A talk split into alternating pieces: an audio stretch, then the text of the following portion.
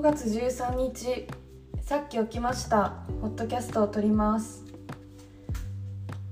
今日はもう今日もまた筋トレをしました。今日はねめっちゃ音響いてると思うんだけどあのいつもの家と違うところで撮っています。まあいろいろあって。で今日は今大学の近くにいるんだけどでもさっき起きたばっかりだけどね。大学の近くのお家におるんやけどなんかいつもよりさ通学時間がね今日は短いんよ。歩いて20分ぐらいで20分ちょいぐらいで大学に行けるからもう今日ね本当にね幸せ。最高。マジで最高。って感じ。なんかまあいずれここに移り住むころなんですけどまだね布団しかない。布団しかない新居なんですけど、まあ、そのうちお家をね綺麗にしていこうと思ってます。いや絶対に観葉植物を飼いたい。っていう野望がある。でそう。今日はだから今8時54分。で9時45分までに出れば、まあ、余裕が昼ご飯買っていっても余裕だから。最高。本当に最高。って感じ。でねこの新居のいいところは、まあ、歩いて10分ぐらいでのところ10分ぐらいか10分のないぐらいのところにミスドがあるってこと。私ミスドが全てのあのファーストフード店ファーストフードチェーンの中で一番好き。これはもう持ちネタのようにずっと前から私は話してることなんだけど本当に私はミスドが大好き。だから昨日の夜ミスドを買ってきた。でも昨日の夜食べようと思ったんだけどちょっとなんかお腹いっぱいになっちゃったから今日の朝ごはんにしようと思ってミスドを買ってる。最高。で今日は余裕があるのでポッドキャストを回しています。なんかもっとこっちにね完全に移りするのは7月なんだけど7月になったらもっと絶対回せると思う。午前中絶対余裕が出る。そして皆さん橋本に遊びに来てください。本当に。寂しいから。でもね今日初めて昨日の夜泊まったの。新しいお家に。で思ったけど本当に夜道が暗い。だから本当に真夜中歩けない。12時とかは。昨日出たのが昨日9時ぐらいに一旦夕ご飯買おうと思って出たんだけどそうここさ電子レンジも何もないから夕ご飯とか買うしかないんだよね。夕ご飯買おうと思って9時ぐらいにコンビニに出たけどなんかそ9時じゃない8時半ぐらいか。その時はまだ人通りがあったから暗くてもなんとかなったけどなんか夜12時ぐらいにこそっとゴミ出ししたの。絶対朝起きれないなと思って。でゴミ出ししたんだけどもうほんと暗すぎて怖くてマジでビビった。なんかねうーん。そう昨日めっちゃ思ったのがあの音がしねよいしょ。いやめっちゃ思ったのがなんかさ夜道危ないから送っていくよって男の人が言う意味の本当の意味が分かったって感じ。いやまあうん危ないから送ってもらいたいぐらいあるって思った。これは送ってもらいたいぐらい暗いって思ってそれで久々になんか「わ彼氏欲しいエピソード来た」みたいな気持ちになってた。でもまあこのお家は本当にあの広いし、まあ、全然あの前の家より家賃が安いし快適です。皆さんぜひあの八王子の方まで来た時は私のお家に来てください、まあ、そのうち家具とかね増えていくと思う。で今の家からは退去するんだと思う。まあもう早稲田にいる意味はないからね。ちゃんとあの玉美生っぽい場所に住もうと思う。でも朝余裕があるって嬉しいしあのー、本当にあの、あれだね。睡眠時間取れるって幸せだね。超嬉しい今。でなんか最近私結構なんかストレスが多すぎてめっちゃ疲れててなんか眠りもね割と浅いんだよね。今日も5時に1回起きたし眠りも浅いしなんかストレスでいっぱい食べちゃうしなんかあんまり良くないんだよね最近こうなんだろう流れが。流れがっていうかメンタルのストレスのストレス耐性がね。でなんか絶対私なんかいろいろストイックというか真面目にやりすぎちゃって大学のことを。それで疲れてるって分かってでも真面目なことって憂鬱なことだからそう真面目であることは憂鬱であることだって萩原作太郎先生が言ってました。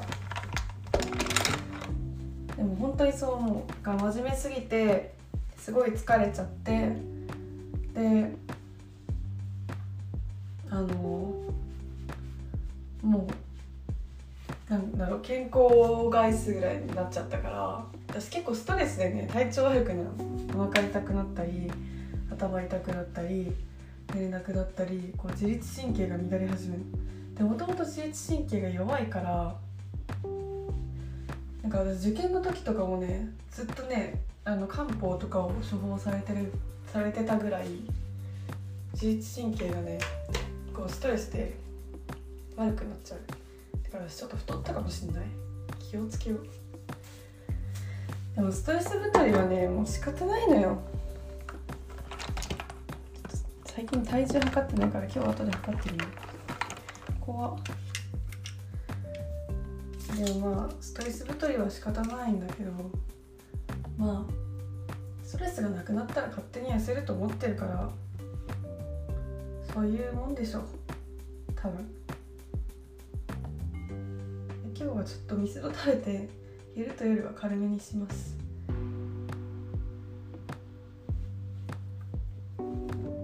でそうまあなんだっけそう真面目であることは憂鬱であることなんだって。だからまあいろんなことに真正面から向き合いすぎると疲れちゃうってことだよね多分。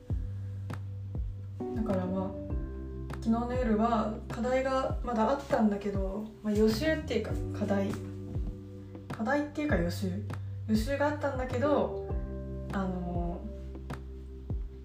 ー、全部100%終わらせないまま寝て今日です。でまあ100%予習終わってなくても別に授業は落第しないし当てられたりすることもない授業だからまあ今回は、まあ、ストレス溜まってて体調悪くなるぐらいだからあんまり気負わずっていう意識の一環で自分に免罪符をあげました。まあそうやってね手を抜く勇気も必要や。うんこれが大人になるということきっと。なんか何事も全力でみたいなのさ高校生の時とかめっちゃ先生に言われてたしさ高校じゃない中学生か。なんかもう全力全力みたいな先生がいてなんで全力出さないんですか？みたいな人がいたけど別に全力で生きていかなくても幸せになれればいいと思う。だって幸せ第一でしょ。なんかそのさ精神的なね健康を害してまで全力である必要はなかった。だからもっとフリーにねだって大学院だしさもう辞めたい時辞めてやるって思えばいいよ。昨日もなんかさ大学院腹立つって思ったことあったけどさもう辞めたい時は辞めてやるからなってずっと思ってる。本当に辞めたくあと何回かこんなんあったらもう私辞めてやるからなって思ってる。大学院生失うの数少ない大学院生日本人大学院生を失うの。ちょっと損でしょ多分。やめてやる時に悪口全部言ってやめてやるからな。って思ってる本当に。そういう意識で最近はやらせてもらっております。もう10分話しちゃった。でそう。私は今日ねリクエストを頂いているんです。ポッドキャストフレンドがねできたんよ。超嬉しい。でもこちゃんっていうこの前ストーリーにあげたあのポッドキャスト配信友達が始めてもこちゃんにリクエストをいただきました。でもこちゃんのリクエストで今日はストレンジャーシングスのねストレンジャーシングス 紹介してなかったんだって自分でびっくりしちゃった。ストレンジャーシングスの紹介をします。ストレンジャーシングスっていうもう最高のねネットフリックスコンテンツがあるんよ。で私ネットフリックスドラマもともと結構好きでいろいろ見とるんやけどなんか今までねあんまりネットフリックスのコンテンツ紹介してないなと思ってそれこそ p ーブラインダーズぐらいしか紹介してないなと思ってこれからそういう流れを作っていこうと思う。で今日はまず初回としてねネットフリックスドラマ回初回として p ーブランダーじゃなくてストレンジャーシングスを紹介します。ストレンジャーシングスっていうドラマは今ねシーズン4までできてるのかな？3かな？ちょっと分かんないけどシーズン3か4ぐらいまでできてて私のねお家にポスターが飾ってあるぐらい私はビジュアルが大好き。ストーリーも面白い。もうねあのネットフリックスコンテンツで一番有名なドラマだと思う。なんかネットフリックスといえばストレンジャーシングスが見れるって思われてるんじゃないのっていうレベルで一番花形コンテンツだよね。でネットフリックスそのストレンジャーシングスに出てた子役たちは今もう結構ねあの売れ始めててそのストレンジャーシングスがきっかけで。私はもう卒論に名前を参考文献としてね出したぐらい私のあのなんだろう専門分野に近い内容です。なぜなら SF 映画だから。私は SF 映画を研究してるからさ。ねなんで SF 映画を研究してんだろう。でもまあそういう感じで監督はねダファーブラザーズっていうあの兄弟なのね。でストレンジャーシングスっていうのは設定がね80年代の1980年代のアメリカのホーキンスっていう田舎町であのが舞台なのね。うわ落としたはい。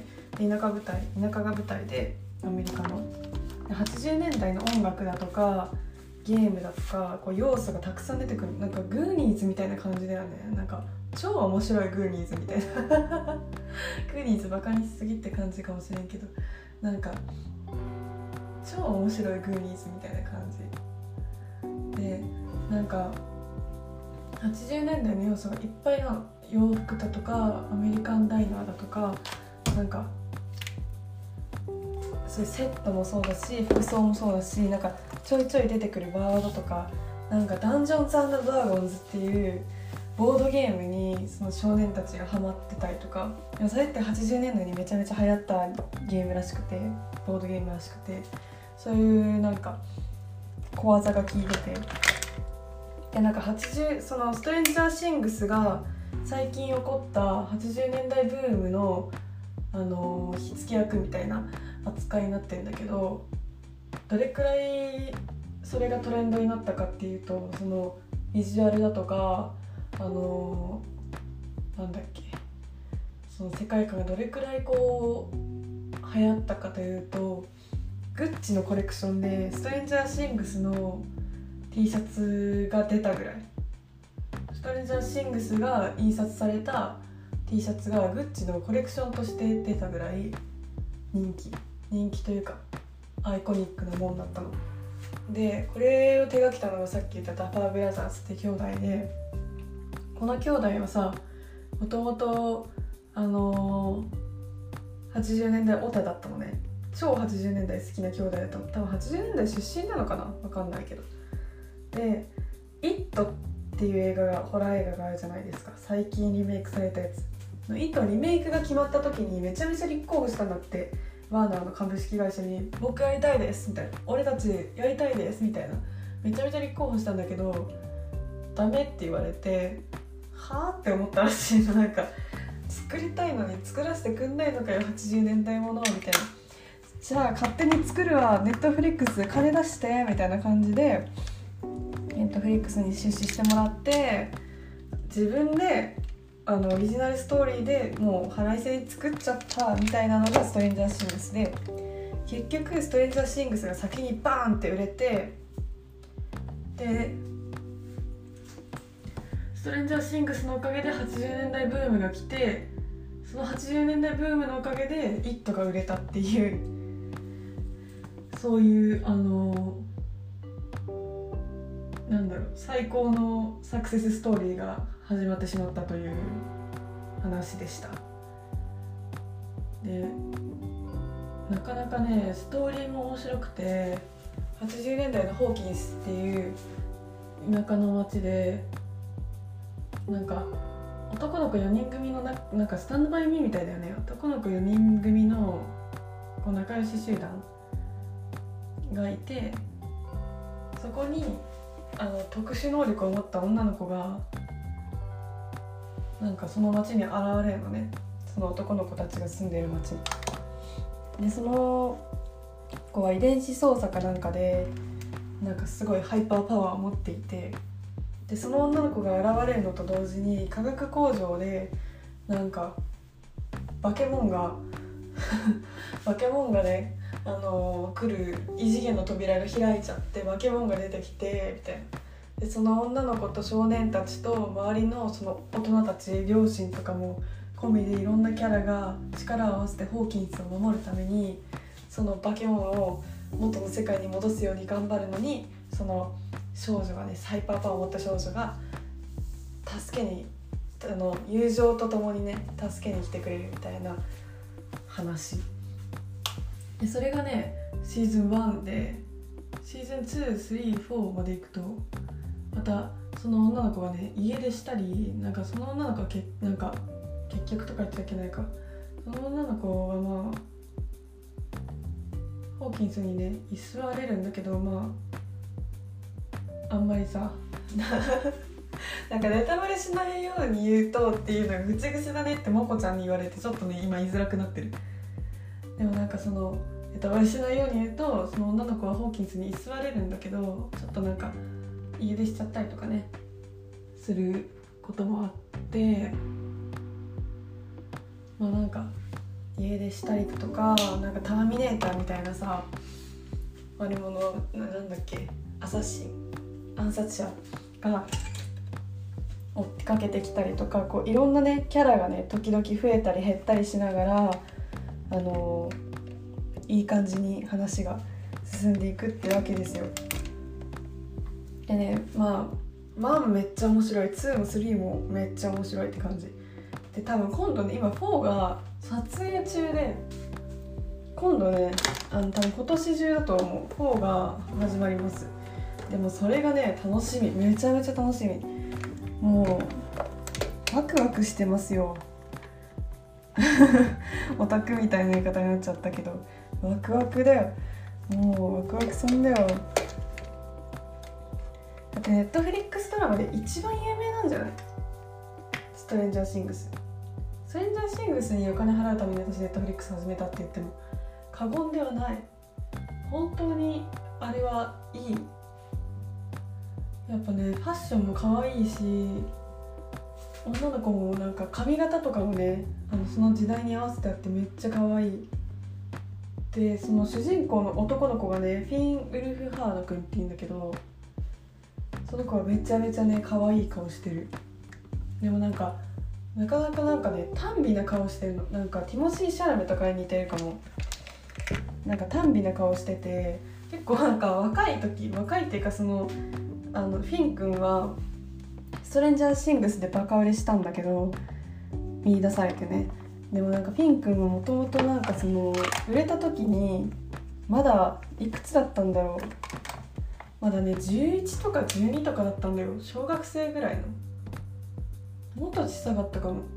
でもなんか短美な顔してるから業界のさお姉さん方にめちゃめちゃ目つけられてなんかインタビューでなんか僕まだ子供なのにセクシーな目で僕のことを見ないでほしい。気持ち悪いみたいな。本当に気持ち悪い。マジでやめろみたいなことをインタビューで言ってる記事があってめっちゃかわいそうだなって思った。でもフィン君はこれで売れてあの声優をやったり新しい自分が出てるさ他のコンテンツが決まったり映画決まったりいろいろね出世しましたフィン君。フィン君もね最近あのちょっと大人になってきたのでシーズン4もね楽しみフィン・ウルフハード君はめっちゃ可愛いし他のね少年たち3人もねめっちゃキュートなんよ。で主人公のお兄さんかな？違う主人公じゃないわ。なんかまあその4人のうち1人のお兄さんとお兄さんがねカメラマンかなんかね女の子がねめっちゃ可愛い女の子がいてその子とねあのいい感じになるっていう話なんだけどそのあのなんだろう記者やってる男の子のカップルは実際にあの映画の外でも付き合っててめちゃめちゃねファッショナルでね可愛くてかっこいいカップルなのねそこもまたおすすめポイント。待ってストレンジャーシングスね好きすぎて話が止まらんくなって今22分になってる、まあ、今日はストレンジャーシングス特別会ということで許してください。もう今日の最初の前置きいらんかったね。ずっとストレンジャーシングスの話してればよかった。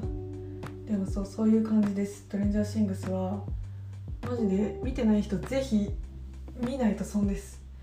なんかねもう本当にめちゃめちゃいい。もうストレンジャーシングスまあ嫌いな人がいるとすればもう分かんないけどでもまあみんな好きだと思う。SF 映画好きなら。SF とかファンタジーとかがね好きだったらみんな好きだと思う。でなんかそのデモゴルゴンっていうね化け物が出てくるんだけど化け物もねめちゃめちゃグロいとかではないから。ハラハラドキドキするけど別にグロい描写とかそんなにないないんじゃないかな。から全然大丈夫。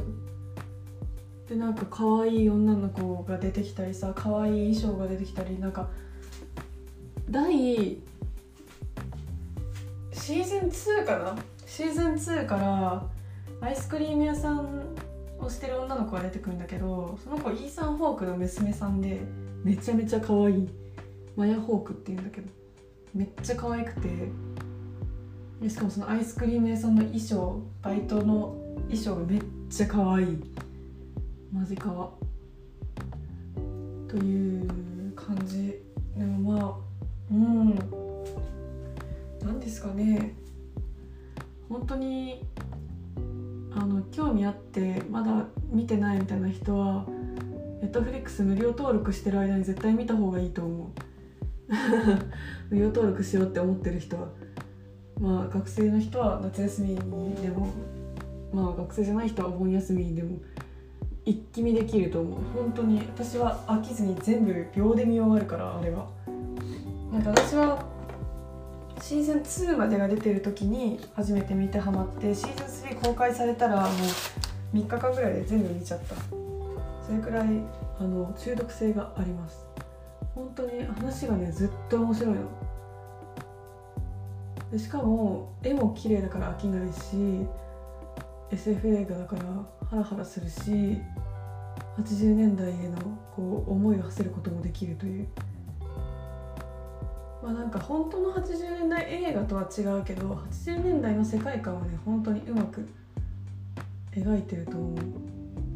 私80年代のアメリカとか行ってみたかったもん。フットルースとかさあのー、なんだっけ？フラッシュダンスとかの世界に行ってみたかった「トップガン」とか。80年代映画めっちゃ好き。だから女の子もね男の子も両方楽しめるという意味で本当に素晴らしい作品だと思います。オタクみたいな言い方をしました。ということでもう25分話してるので今日はこの辺にしたいと思います。明日は更新できると思う。ということでまた明日。ごめんね。昨日はね忙しかった。また明日。バイバーイ。